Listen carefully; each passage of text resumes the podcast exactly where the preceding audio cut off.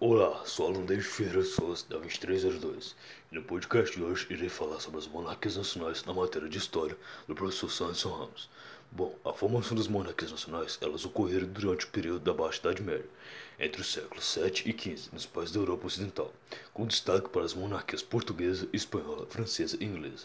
Bom, é, esse processo ocorreu de maneira parecida nos países europeus, porém em tempos diferentes. Em Portugal, por exemplo, ele teve início no século 7, com a dinastia Borgonha, né?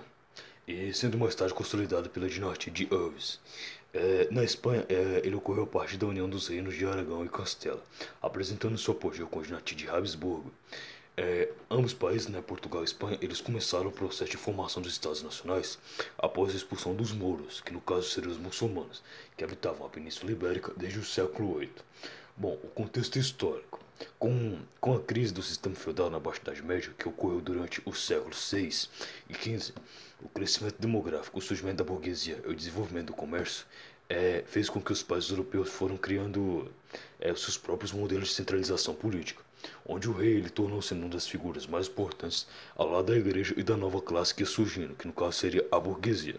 E junto com isso, é, os ideais mercantilistas, dos quais estavam inclusos os novos mercadores, comerciantes e profissionais burgueses, eles aceleraram o nascimento de um novo sistema econômico, o capitalismo. Bem, mas só que esse capitalismo, ele não é o mesmo capitalismo que a gente conhece hoje em dia. Ele era um capitalismo primitivo. Ele era uma maneira diferente do, do capitalismo de hoje. E no qual ele também levou a introdução da moeda como, como valor de troca.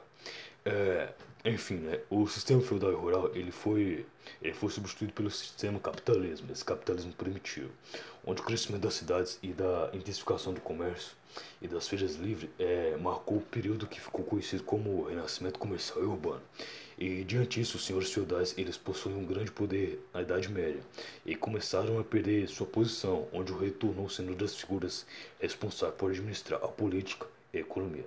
Esse poder foi atribuído ao monarca, foi efetivado pelo apoio recebido da nobreza e, sobretudo, dos burgueses. Bem, é, a nova classe social ela foi enriquecida cada vez mais com o desenvolvimento do comércio. Bem, desde o surgimento e a organização da classe burguesa, eles lutavam pela autonomia das cidades. E esse movimento ele ficou conhecido como movimento comunal, referente às comunas, ou cidades livres, libertadas nas mãos dos senhores feudais. Foi assim que a crise do sistema feudal e medieval teria sido solucionada, ou seja, por meio da centralização política nas mãos do monarca, onde ele, como poder soberano, ele decretava as leis, arrecadava impostos e organizava os exércitos nacionais. Todas essas características, é, mediante o poder centrado numa única figura soberana, o rei ficou conhecido como absolutismo monárquico. E, a partir disso, foi criados os Estados Nacionais, os quais eles apresentavam suas fronteiras, limites dos territórios e o Exército Nacional, que servia para a segurança da nação, no caso. E, no âmbito econômico, as monarquias nacionais eles visavam a unificação dos padrões monetários e também um sistema de cobrança de impostos. Em suma, a união dos interesses políticos dos reis e os interesses econômicos da burguesia, eles foram essenciais para a formação das monarquias ou estados nacionais, e extinguindo o domínio dos senhores feudais do período medieval, dando início à era moderna. Bem, esse foi o podcast de hoje, espero que você tenha gostado. Se você me acompanhou até aqui, tenha uma ótima semana e nos vemos na próxima. Até!